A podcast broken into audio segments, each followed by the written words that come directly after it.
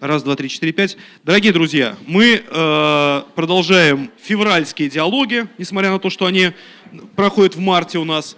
Значит, э, следующие диалоги состоятся 30 марта, и мы дополнительно объявим, где они пройдут в Высшей школе экономики или здесь, Новой Голландии.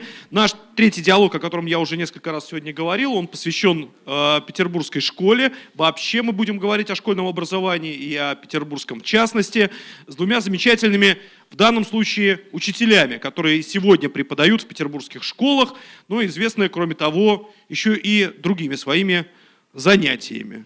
Э, руководитель благотворительного фонда «Адвита» и преподаватель литературы Елена Грачева, ваши аплодисменты, историк и школьный учитель.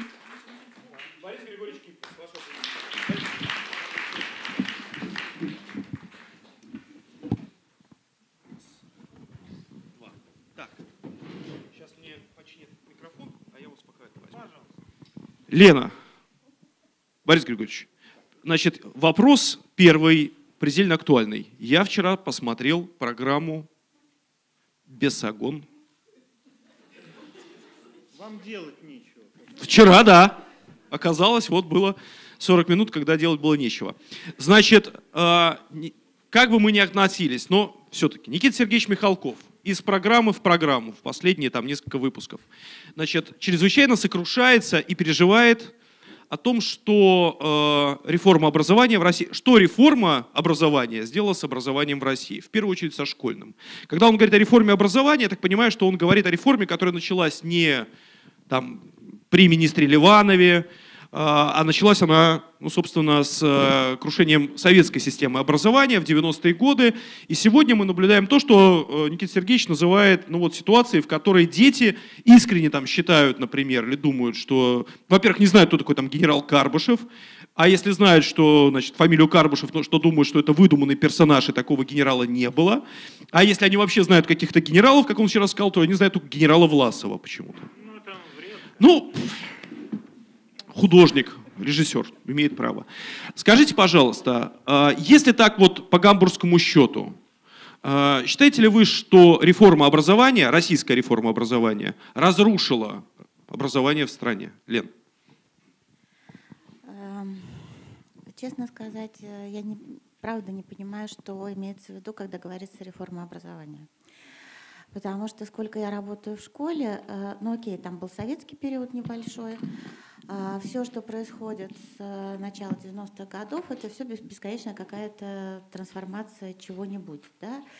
А, бесконечное количество циркуляров, идей, идеологий, а, оцениваем мы так, оцениваем мы сяк.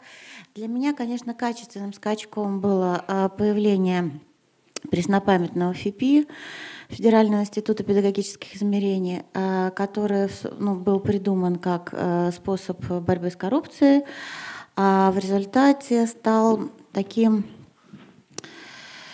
э, способом э, отформатировать знания так, что кроме вот этого набора ну, кнопочек, на которые правильно ребенок должен начать, никакими другими знаниями ребенок, в общем, обладать не должен. То есть, и поэтому ну, вот качественный скачок для меня это ФИПИ. ФИПИ и все вот эти контрольно-измерительные материалы и прочая всякая а, красота. Э, это не значит, что нельзя единый государственный экзамен сделать э, нормальным. Конечно, можно, да.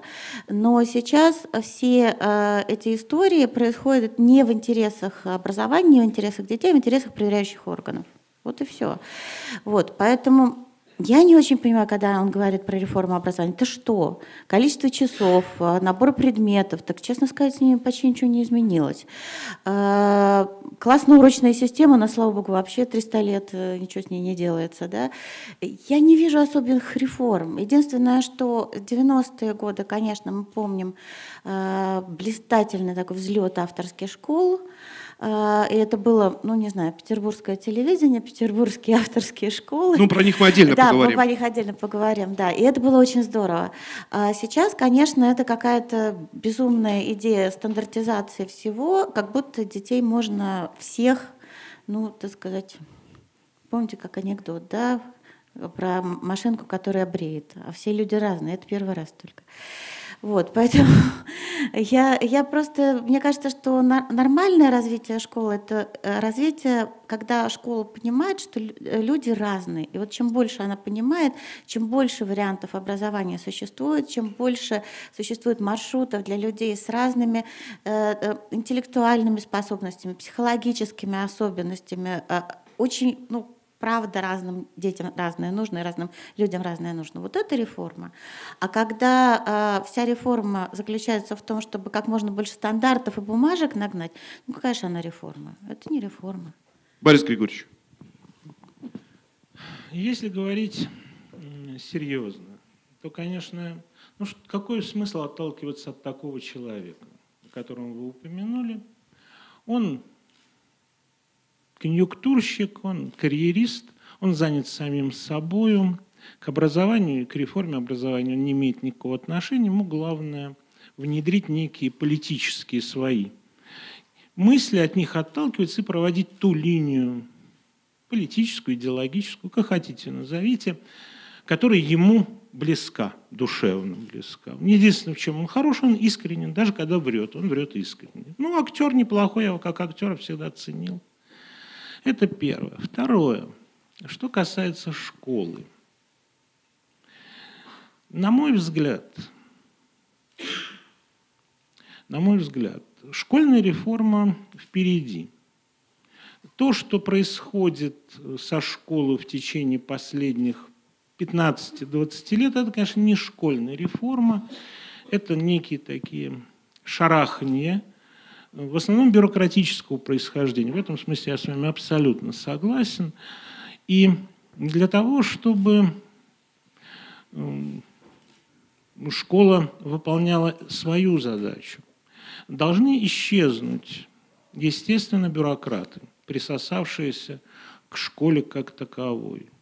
На мой вкус, вот изучая, как развивалось дело образования в России – с 1803 года, когда впервые была действительно проведена реформа настоящее образование, необходимо вернуться, в принципе, к духу. Да-да, я не случайно сказал 1803 год.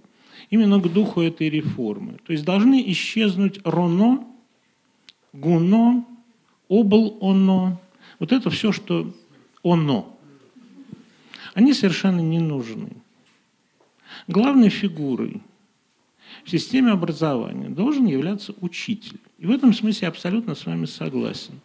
Э, учитель, как главная персона, следовательно, э, общеобразовательная школа должна тяготеть к понятию авторская школа.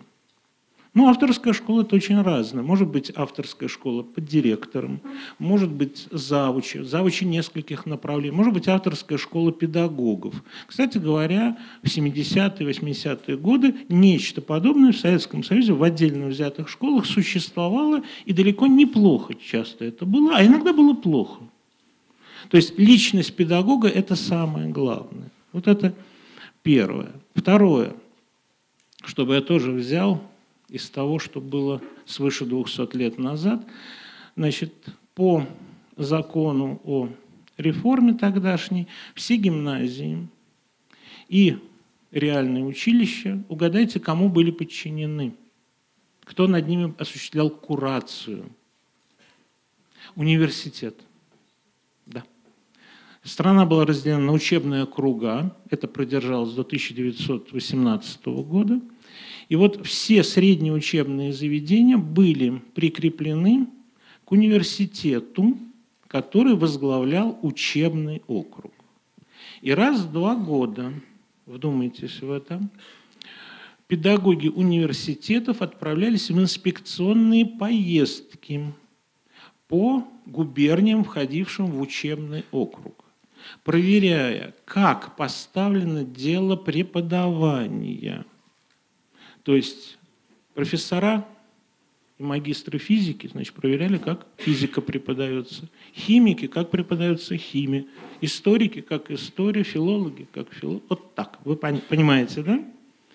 Кроме того, директора учебных заведений сдавали инспекторам то, что мы бы сегодня назвали материально-финансовую заявку – которой указывалось, какие средства необходимы для того, чтобы данная гимназия или реальное училище нормально могло бы работать. Начиная от значит, денег на ремонт и кончая деньгами на закупку свечей. Внутри, естественно, в первую очередь учебники и учебные пособия. Вот эти заявки привозились в университет, возглавлявший учебный округ. Плюсовались к, учеб... к такой же заявке, которую подавал Совет университета во главе с ректором. И отправлялись в славный город Санкт-Петербург, где мы с вами в данный момент пребываем, в Министерство народного просвещения. Эти заявки суммировались, и из них состоял бюджет Министерства народного просвещения.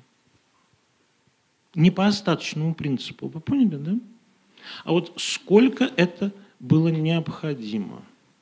А министр народного просвещения, кстати, штат состоял из чуть более чем 30 чиновников в 1803 году. И вы знаете, неплохо справлялись почему-то. А министр подавал эту Гимназия смету... было мало все-таки. А министр подавал эту смету императору. Вот. Император ее утверждал, не выбрасывая оттуда почему-то ни одной копейки. А когда через несколько лет начались войны с Наполеоном Бонапартом, и казна начала пустеть, и началась инфляция, как вы понимаете, вот стали урезать дотации на все направления государственного обеспечения, но указом императора было повелено, учитывая, что инфляция началась, ассигнование на народное образование увеличивать с учетом, как бы мы сегодня сказали, инфляционного коэффициента, чтобы ассигнования оставались на уровне 1805 года, то есть когда боевые действия начались.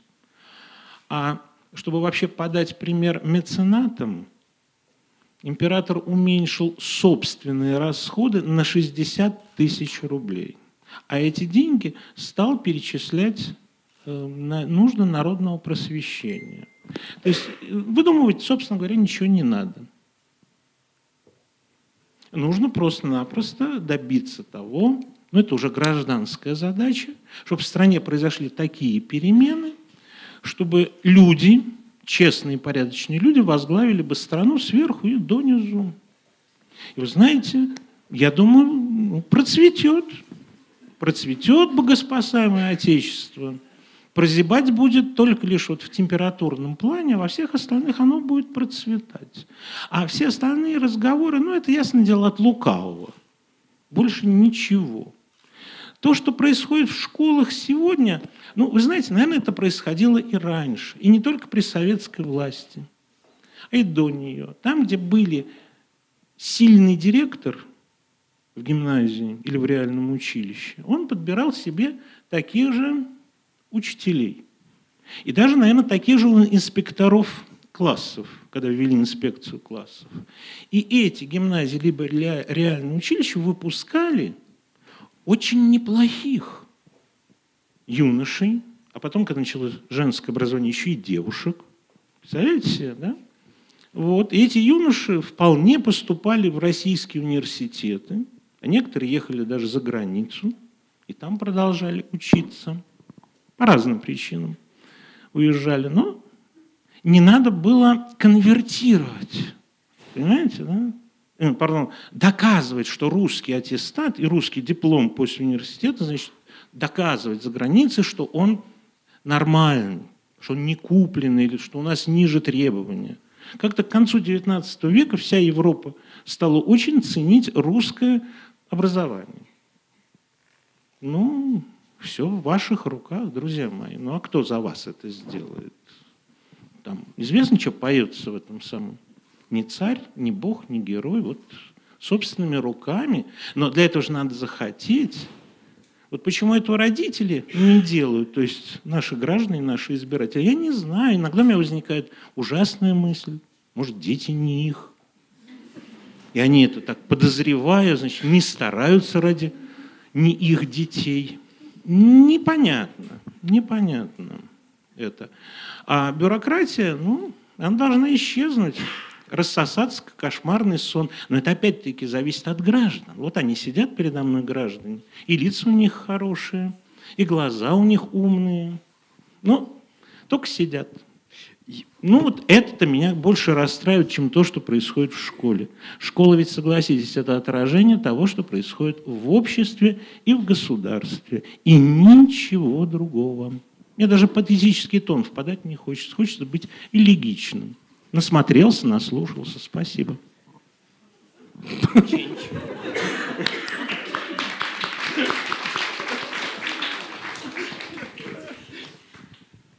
Ну, такое, да.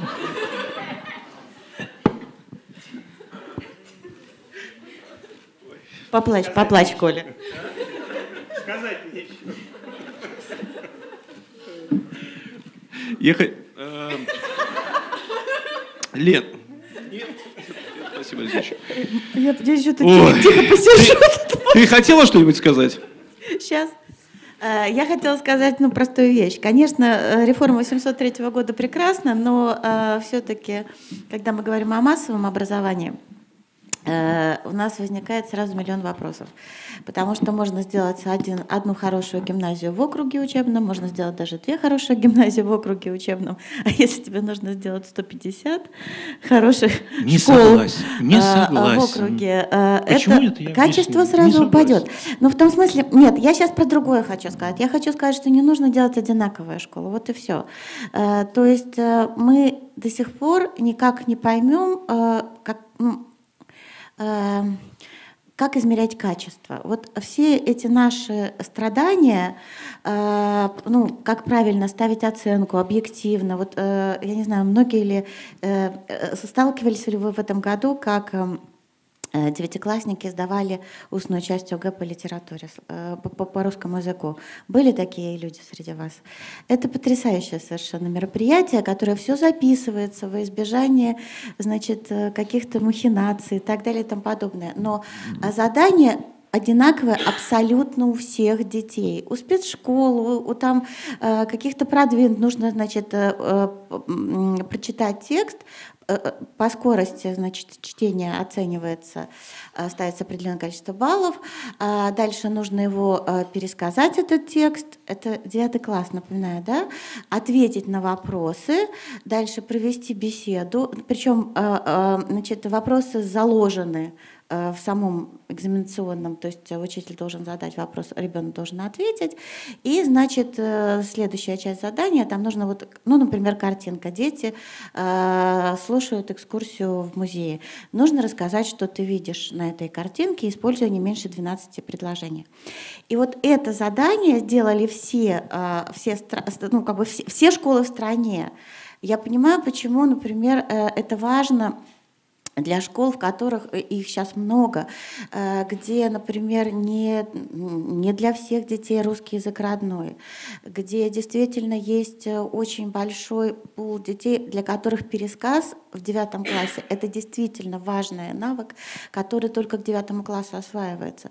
Ну вот мы сидим посреди Санкт-Петербургской классической гимназии, мы уже там прочитали, я не знаю, чертову кучу всяких произведений, обсудили, да, и мы делаем то же самое. Зачем? Для детей это ну, какая-то я даже не знаю, девальвация, я даже не знаю, какой-то цирк, да, с, с театром, да. То есть мне кажется, что самое ужасное, что сейчас вот по сравнению с 90-ми годами произошло, это действительно вот какая-то совершенно истерическая жажда унификации. Вот, вот просто стандартизация. Мы понимаем по большому счету, что за этим стоит, как правило, какой-то коммерческий интерес, поскольку если мы выпускаем один единственный учебник, одну единственную программу и так далее и тому подобное, понятно, что ну, это сумасшедший доход, какой-то безумный. Да? Но э, это же объясняется подается как права детей, чтобы вот во всех, э, там, я не знаю, школах э, в это время э, читали, там, не знаю, Муму. Вот во всех школах, во всех там, седьмых классах и шестых, когда они сейчас по программе в пятых, вот, все в, вот 2 сентября читают Муму, там, 5 октября. Зачем это нужно? Для чего это нужно? Непонятно совершенно. Но так удобно проверять и так удобно зарабатывать деньги. Вот. Я все возвращаюсь к этой истории. Нам нужно понять, что а, а, реформа школы будет только тогда, когда признают, что дети разные. Вот никак с этой простой мыслью никто не может справиться вообще. Чиновники этого не признают, потому что это смертельно опасно для их самого существования. Поэтому вопрос должен ставиться, ну это как мне кажется, именно в той плоскости, о которой я заговорил. Бюрократический подход к образованию, всевластие чиновник и сам чиновник в сфере народного образования должны быть ликвидированы раз и навсегда. То, что как, школы как во всех быть, сферах остальных Естественно, тоже. естественно. Ну, мы же занимаемся сферой образования сегодня, правильно? Вот. То, что школы разные, страна огромная, это мне прекрасно понятно. Но я ведь не говорю о том, что все школы должны быть одинаковые. Заметьте, я же сказал, что, конечно, авторская школа – это идеал, к которому и должны мы стремиться. Но, еще раз повторяю, когда я говорю «мы», я имею в виду многомиллионную родительскую общественность, а не отдельно взятых педагогов, которые действительно время от времени выступают в таком качестве, ну что, им разбивает бюрократическая машина лицо в кровь и вышвыривает, они не нужны. Я наблюдаю положение дел не в одном Петербурге, а во всей России. Ко мне, ибо я кроме школы же еще и в ВУЗе преподаю, ко мне 1 сентября, образно говоря, и не муму читать, а начинать учиться прибывает несколько сотен студентов со всех концов нашей страны. От Калининграда до Петропавловска-Камчатского, от Мурманска до Оренбурга. И это весьма противоречивое зрелище. Я бы сказал, что человеческий материал, то есть по качествам душевным и духовности, он, в общем, улучшается за последние 10 лет. До этого улучшается, улучшается. До этого было нехорошо совсем. Сейчас становится лучше. Но качество образования не сдвинулось с мертвой точки, но это мой взгляд, в области истории во всяком случае. Но и пишут они неграмотно. Но это другой разговор, хотя это, конечно, две очень переплетающиеся вещи. Потому что сама система сдачи в девятом классе и в одиннадцатом классе этих экзаменов, она порочна, она убийственна. Вот она как раз пришла из любимой системы стандартизации, которая известно где и когда еще зародилась. Вот. И в результате 30-е годы United States и вместо того, чтобы развиваться на уроках, это единственная задача любого урока. Почему я говорю, учитель так важен? Учитель, он должен быть творец. Естественно, вот как у Микеланджело, Бог Отец касается Адама, и душу вкладывает. Вот вместо того, чтобы вкладывать эту душу, занимаются выполнением стандарта. У меня одна моя знакомая, отличнейший филолог школьный, значит, ее приглашают в качестве эксперта на экзамены в 11 классе, на предварительные вот эти, которые сейчас были. Она мне недавно рассказала потрясающую историю сочинения, написанное очень самостоятельно, как плод действительно интеллектуальной и духовной работы ученика. Было оценено крайне низко – потому что он не выполнял вот этих стандартных требований. И когда она стала пытаться объяснить значит, руководству этой квалификационной комиссии, которая это все оценит, ей предложили значит, либо подчиниться, либо... И она сказала, лучше либо, я больше не буду в этом участвовать. Вот так исчезают на каждом этапе, в каждом из звеньев вот такой машины э, Специалисты, педагоги. Ну да, она замкнется у себя в гимназии окончательно, где дирекция, то ли там гимназия, то ли лицей, ну, со скрежетом зубовным, но терпит ее, она все-таки хороший очень педагог. И еще одним человеком вот в этом проверяющем звене станет меньше, а те, кто там сидят, те, кто выполняют эти требования, и вот так оценивают, их станет еще больше. Ну, результат понятен. Вспоминается Рэй Брэдбери, это знаменитая фабрика, где входят люди, а выходят диски. Ими укладываются дорожки на этой планете. Вот. По этой самой причине, по этой самой причине, ситуация тревожная, перерастающая в беду. Я уже не могу, даже мне не хочется рассказывать, когда там после полутора-двух месяцев работы со студентами, значит, располагаешь их к себе. А как можно работать, если их к себе не расположить? Точно так же и в школе. Встречаешь там новый класс, первые два месяца ты с ним работаешь на то, чтобы завлечь в это колдовство, которым является каждый урок, и расположить к себе, чтобы они вообще поняли, что это вот не тот учитель, который там кричит, ставит двойки, а которым интересно их выучить. Ну. И вот эти вчерашние одиннадцатиклассники начинают рассказывать такое про то, как у них преподавался мой предмет. Мне становится нехорошо, и кровяное давление начинает повышаться, но все-таки возраст уже наступил такой – вот и я все время задаю себе вопросом, что же происходит. Нет, то есть я понимаю, что же происходит. Я вижу, задаюсь вопросом, как же из этого выйти, поэтому я с этого и начал сегодня. Вот. Причем вариант, когда значит, там, предмет преподает человек, к нему не имеющий никакого отношения, это еще нормальный и не самый худший вариант. Дальше идут вообще вещи, о которых в приличном обществе не хочется говорить. Я прекрасно отдаю себе отчет, что таков не каждый учитель.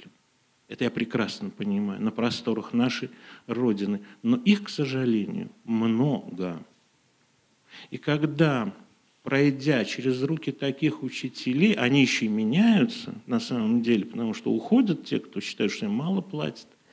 И вот когда ребенок и подросток, и девушка, и юноша за 10 лет проходят через руки таких учителей – что же удивляться тому, что я слышу у себя на улице, где я живу, там три школы вокруг моего дома. Какими словами пользуются ученики всех этих трех школ? А вы знаете, что то, что говорится, есть отражение внутреннего духовного мира. Я могу понять, что на уроках им говорить э, трудно – Потому что, как они привыкли говорить, так же нельзя говорить в классе. Значит, там и знаний нету, понимаете? Из-за вот этого барьера интеллектуального и, нрав, и духовно-нравственного. А тут еще, значит, нет навыка даже так говорить. И это будничность, это обыденность. Никому до этого дела нету. Абсолютно. Как видно, их родителям тоже. Значит, проблема, опять-таки, вот она такая двуединая – насчет школы. Это уже не выдумано, не откуда-то приехавшие. Это наши петербургские типовые школы. Какие они существуют. Вот она где проблема-то сидит. То есть чиновники в бесконечных ОНО, совершенно непригодные быть учителями учителя, родители, которые озабочены, конечно, своими детьми, но озабочены совершенно не так, как надо было бы озабочиваться. И вот так из года в год это поколение за поколением, вот оно растет, оно выходит, оно заполняет собою. Ну, в таком случае будущее не рисуется ни школы, ни всего остального в радужных или даже спокойных цветах. И дело здесь, конечно, не в социально-политической системе, а э, в том, что это люди, пришедшие из предыдущего времени, там уже начали формироваться, там и дедушки, и бабушки такие же, и тоже я их всех слышу на улицах. Это человек, когда он на улице идет и говорит о чем-то по телефону или со своим визави, он думает, что его никто не слышит. Ну, хорошо слышно. Это болезнь, поразившая все возрастные категории, все социальные группы. И это плохо. Слово «печально» не подходит. Печаль. Ну, печаль – это элегическое состояние, когда о другом думаешь. Поэтому, еще раз повторю, проблема школы не есть проблема школьного здания, школьного коллектива. Это проблема всей страны. Пока значит, там страна не поймет это, пока она не схватится за голову, будет поздно, когда она схватится за голову.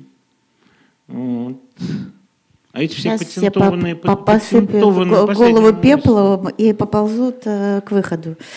Да Ну, нет, зачем ползать к выходу? У меня другая задача. Не ползти, чтобы Какая? публика к выходу, а чтобы она захотела сама.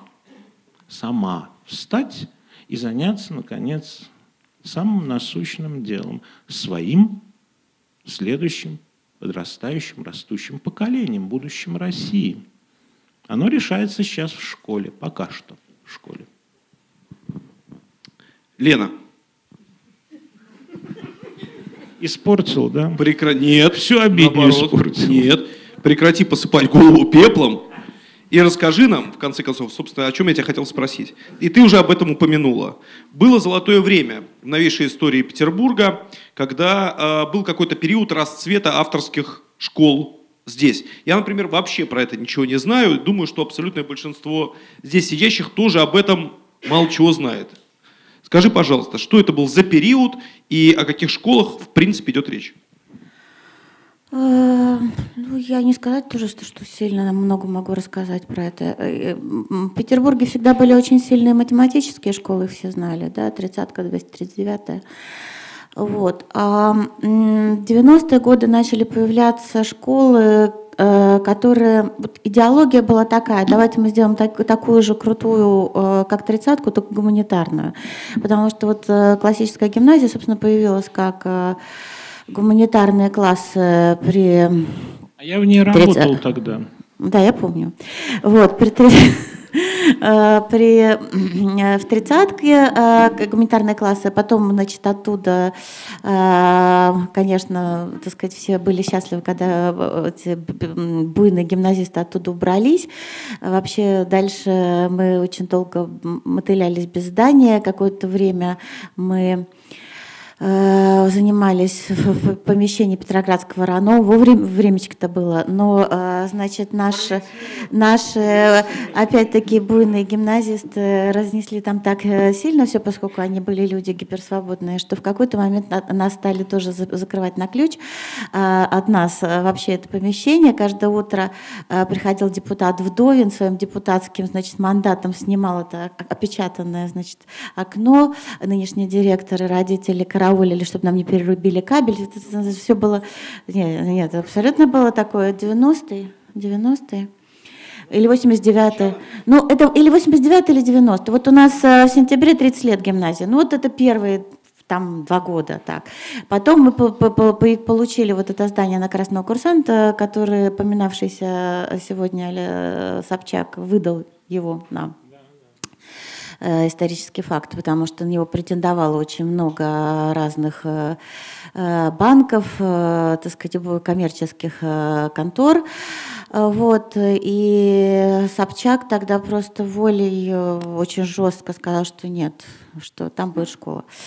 Вот. э, э, Понятно, что это академическая гимназия, понятно, что это «Земля и Вселенная», тогда же появившаяся, понятно, что это Анечков лицей, чуть позже появившийся. У каждого были э, свои фишки.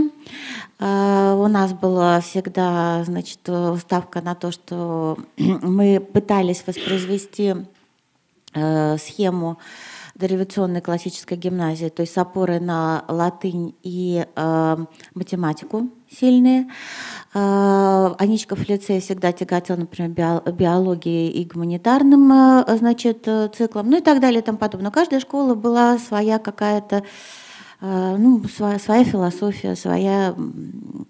э, В, в- в том, что этих школ было много, и они были э, такие буйные, были и плюсы, и минусы, конечно, потому что э, я, я пришла в, в гимназию в 92 году, и я уже видела плоды первых там трех-четырех лет существования этой гимназии, потому что э, понятно, что мы очень хотели учить не так, как нас учили. Понятно было, что мы очень хотели там, говорить правду, э, э, как есть, э, читать те книжки, которые нам не давали читать, э, э, говорить с детьми э, ну, так, как ну, без вранья. То есть вот это был, был главный признак. И э, э, при этом, ну, допустим, вот я пришла преподавать литературу, выяснила, что там девятиклассники, например, Хармса знают всего наизусть, капитанскую дочку не читали. То есть там было, значит, уклон, в, ну, как бы свои были проблемы, потому что пришли в школу люди, которые никогда в школе не работали, и в этом было и, и, и хорошо, и плохо. Потому что они, с одной стороны, были очень яркие, и очень много такого нестандартного в голову засунули э, детей. С другой стороны, вообще никаких навыков работы с детьми, то, что, ну, там, поправки на какие-то возрастную психологию, на какие-то такие штуки, э, тоже дров было наломано очень много во всех этих прекрасных авторских школах. И э, был еще один минус, вот как мне он видится сейчас, это то, что вот в ранних своих стадиях формирования этих школ они носили характер такой немножечко вот то, что эм, сейчас было сказано, учитель это гуру, наставник, это вот некое такое чуть-чуть сакральное место, за пределами которой смерть. Вот школа точно не должна быть такой. Школа точно не должна быть такой, потому что э, мне кажется, что э, нам нельзя недооценивать фигуру учителя, нам нельзя ни в коем случае сакрализовывать фигуру учителя, потому что учитель такой же человек, как все остальные. И э, задача э, ну, как бы авторских школ была... Чем хороши были авторские школы? Люди понимали, куда они отдают своих детей, да? что у этой школы такая фишка, у этой школы такая фишка, они мирились с недостатками ради достоинств. Но э, мне кажется, вот это вот некое отношение к учителю как к духовному наставнику, это, мне кажется, худшее, что было в этих школах 90-х годов. Вот честно. Э, мне гораздо больше импонирует э, профессионализм в другом. Да? Наша задача учить думать, учить формулировать свое мнение, учить работать с информацией и, в общем, ну, задавать некие представление о, о том, как устроен мир. Да? А, ни в коем случае, вот для меня учить, ну как бы нет такой науки нравственность. А, дети считывают всегда, ну как какой-то есть. Да? Я не рассказываю своим гимназистам о, том, что, о том, что я директор благотворительного фонда. Я вообще с ними про благотворительность не говорю. Они просто знают, что я этим занимаюсь. Они просто знают ну, мои там, то, как я отношусь к, тому, к чему-то, это не является предметом моего духовного руководства. Тут есть опасность, и эта опасность в 90-е годы очень сильна была. Вот сейчас, мне кажется, э, как раз мы достаточно умны, чтобы избегать крайностей, э, чтобы не, ну, действительно больше понимать, э, чему мы хотим научить. Но нам сейчас, конечно, гораздо труднее это сделать. Просто потому что вот, э, ну, примерно все то же самое, что в конце, вот я начинала в 80-е годы да, преподавать. Понятное дело, что был учебник, э, в котором были написаны правильные ответы, и дети понимали, что если они будут писать э, сочинение выпускное, они должны воспроизвести эти правильные ответы. Но, в принципе, никто мне не мешал когда я читала там что-то с детьми, сказать, ну, что то, что я думаю на самом деле, и поработать с текстом так, как я хотела. Дети просто понимали, что вот то, что они услышали, лучше не, не выносить на экзамен, да, а на экзамен нужно вынести учебник. Так и сейчас, в принципе, мы возвращаемся к этой истории, когда ты э, говоришь, работаешь с детьми так, как ты считаешь нужным, э, но они прекрасно понимают, что правила игры такие, что на ЕГЭ ты должен говорить как есть. Ну, как принято, да, я никогда не забуду, э, когда у нас первые появились эти контрольно-измерительные материалы по литературе, э, там нужно было указать жанр стихотворения Некрасова. Ну, дети пишут, элегия. Я говорю, отлично. Не получается. Почему не получается? Потому что в э, ответе, ну, как это называется, ключ, да? В ключе написано жанр гражданская лирика. Мои несчастные дети, которые знают действительно, что такое жанр, выпучивают глаза, говорят, нет такого жанра. Я говорю, ну вот, друзья, значит, вы запомните, пожалуйста, что... Или когда там, допустим, они э, должны определить размер, они пишут не ям по четырехстопный ям, А, значит, машина не считывает это, она может считать только ямпы, она им не засчитывает эту историю, поэтому дети не умничайте. Значит, вот есть правила сдачи э, экзаменов, а, а есть э, наши уроки, на которых мы читаем книжки, да, это было так вот в 80-е, когда я начинала преподавать. Это теперь так, ну, потому что у нас есть контрольно-измерительный материал. Это жалко ужасно. Вот и все. Коллеги, у меня есть к вам вопрос, который, э, может быть, нас немножечко... Я не согласен. Борис заметьте, я выдержал паузу. Я понял. Но мыслительный процесс, он требует иногда пауз больших, чем я учту, даешь я ты, учту. Пожалуйста. Я не согласен. И вот по какой причине. Чем, чем именно? С обоими тезами. Во-первых, а какие у меня были тезы? У вас две тезы. Первая теза – это что учитель не должен быть духовным наставником. Я глубоко убежден, что только если ученики признают его нравственное руководство, они тогда и начинают по-настоящему постигать предмет. Второе. Я знаком с этой методой. Говорим одно, а пишем другое. И она уже один раз провалила нашу страну и наше общество в 85, 89, 91 годах. И если мы сейчас возвращаемся к ней, следовательно, не за горами второй провал. Но я с э, этим как раз и не спорю. Вот. А поэтому я считаю, что как раз если проявятся гражданские чувства, наконец-то, в родительском многомиллионном коллективе и хотя бы части педагогов, то тогда, наверное, начнутся изменения в школе, а может быть и не только в школе. В противном случае мы опять приучим, мы уже приучаем наше молодое поколение держать язык за зубами, фигу в кармане и ограничиться пространством кухни. Тогда дела будут еще хуже и быстро уже теперь еще хуже. Вот все, что я хотел сказать. Спасибо, Коль, что ты выдержал меня. Пауза. Сейчас это было несложно, Борис Григорьевич. Научился. Ну, вот, значит, духовное руководство. Лен, как прокомментируешь или... Да нет. Нет, хорошо. Тогда у меня последний финальный вопрос, потому что время 6 часов. Закон... Заканчивать пора. А, я тут недавно узнал про систему образования в Сингапуре. И я был, и я был совершенно поражен. Ну, мы знаем все про знаменитое сингапурское экономическое чудо, как страна за считанные, сколько там получается, 50 лет с копейками превратилась в абсолютного мирового экономического лидера. Да? А, что же из себя сегодня, вот спустя там все эти годы и на протяжении всех этих лет, представляет система сингапурского образования, школьного? Детей лупят розгами в школе с 1 по 11 класс за оскорбление товарища, за оскорбление учителя.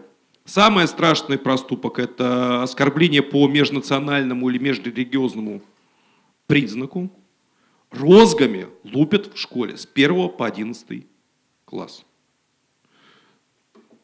Ходишь на улицу, видишь результат. Не смотрите на меня так, Елена. Да бог с ним, с результатом. Как это бог с ним, с результатом? Ну так, не надо такого, таким, такой ценой такого результата. Борис Григорьевич.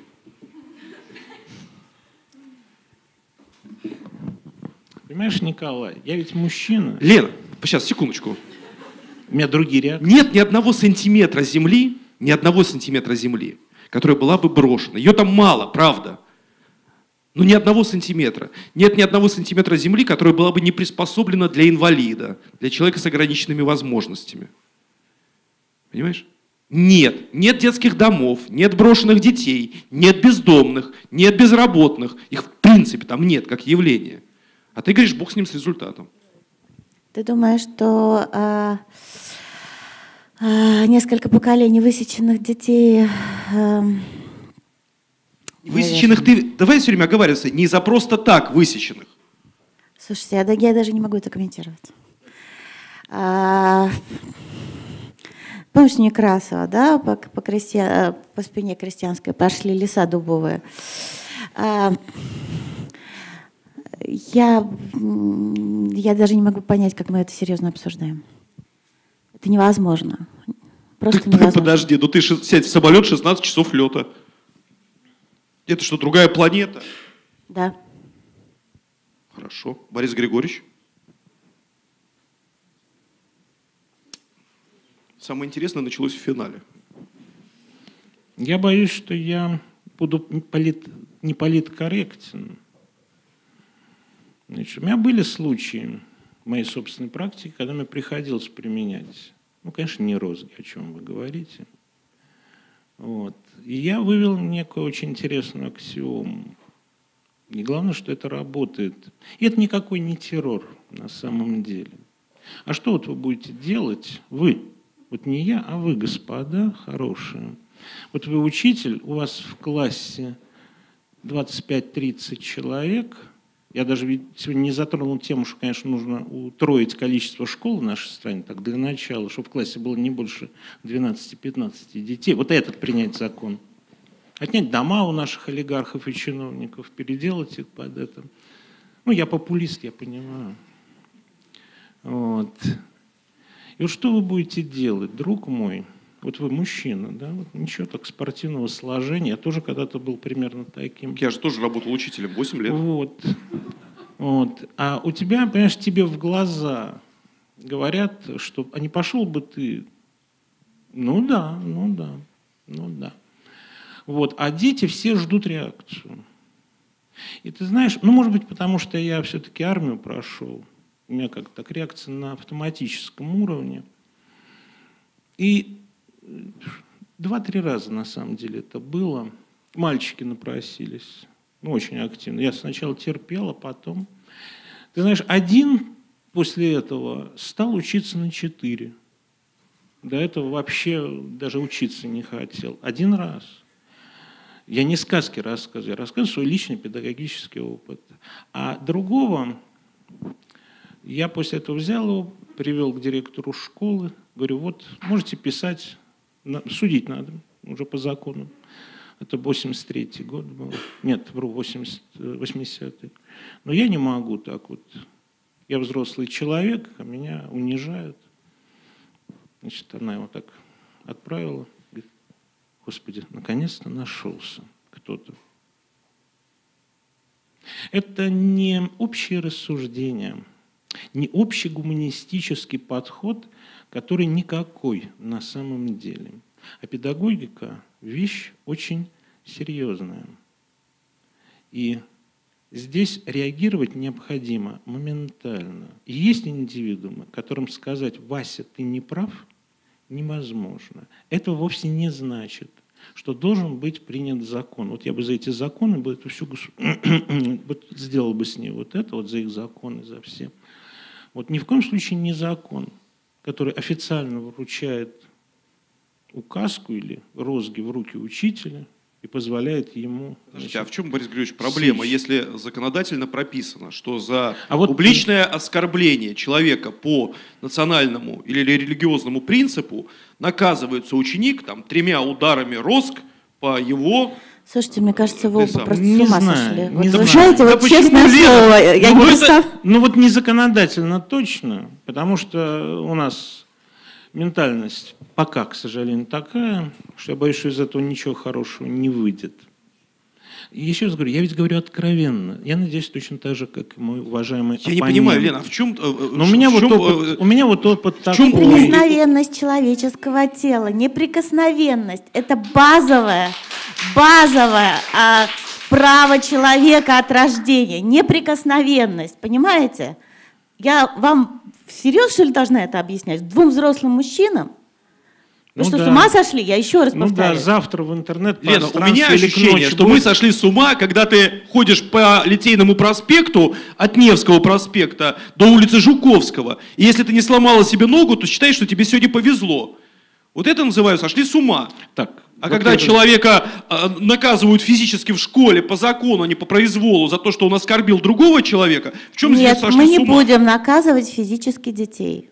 Мы не будем это Я- даже Я еще обсуждать. раз говорю, в законе этого быть не должно, иначе это будет в применяться по законе, ни в обиходе. Это вообще не должно быть вообще причи- предметом идей, обсуждений, а, дискуссий. Это не обсуждается. И все равно это существует на практике. Вот давайте с этим бороться, а не с тем, что Э, мы не с можем этим- никак ничего этим сделать человеку, который нам надо, хамит. С этим бороться надо, но не уговорами.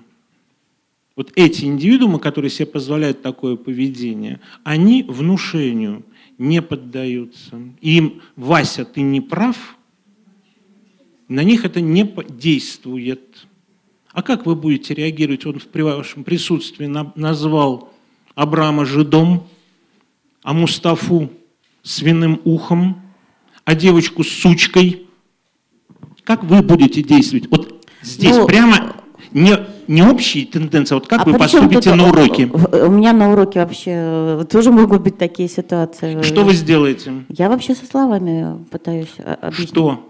Ну ничего, я И только- как? Помогает? помогает. Я очень за вас рад, если это действительно помогает.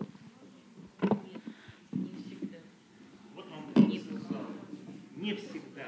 Не всегда. Значит, коллеги, Действительно ханжеством заниматься. коллеги, значит, я, время мы перебрали, я предлагаю этот разговор продолжить. В смысле, не сейчас. Я только боюсь, Коль, что ты меня больше вообще Лен, не я сможешь честно говоря, пригласить. прости, пожалуйста, что я до тебя, как это, как? Слушай, если бы я знала, что возникнет эта тема, я просто не пришла бы, честно. Вот есть Я вещи, а- а что- есть Я вещи, я же которые я рассказываю- действительно не могу обсуждать совершенно точно. Вот именно это. Не могу обсуждать. Мы взрослые люди, а они нет. У нас разные позиции, вообще-то. Они от нас зависят юридически. Значит, И это мы- неравенство заложено в само... Если ты не умеешь словами работать в такой ситуации, нечего делать в школе, нечего. Лена, это прекрасные слова.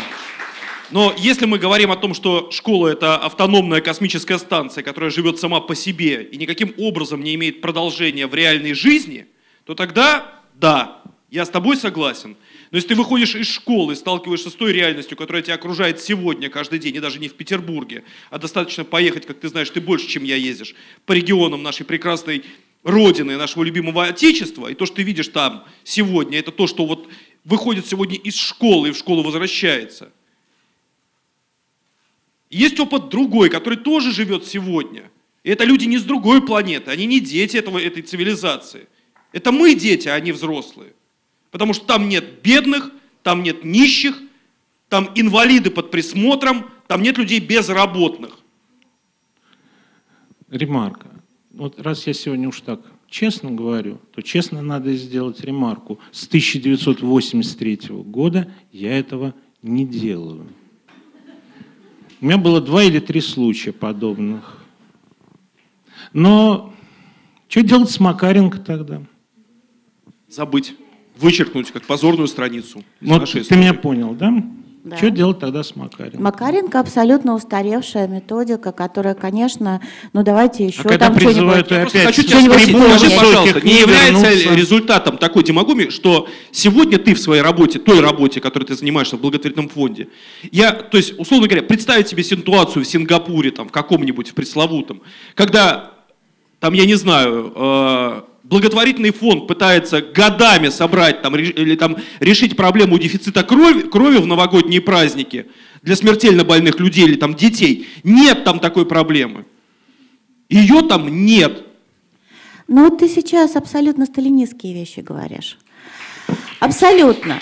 То есть твердая рука, железные законы, насилие как способ борьбы со злом, и тогда будет все отлично. Нет, не будет. Но этого не прозвучало. Нет, не будет. Этого у Николая не прозвучало. Не Но надо. на самом деле ты же говоришь, вот их порят, и поэтому у них все, нет, все хорошо для инвалидов. Неужели а ты считаешь, что я считаю, порят? что образовательный процесс в школе это только порка? Но ты же сейчас прямую корреляцию провел. Вот Я говорю, порят, имеет- и поэтому не все может ли быть физическое наказание розги в школе как явление Нет. за, за. Нет, мы не будем это обсуждать. Нет. Я не участник диалога, на этом закончим. Официально против Роск. И против закона, который бы... Спасибо огромное. Встречаемся 30 марта. До свидания. Спасибо.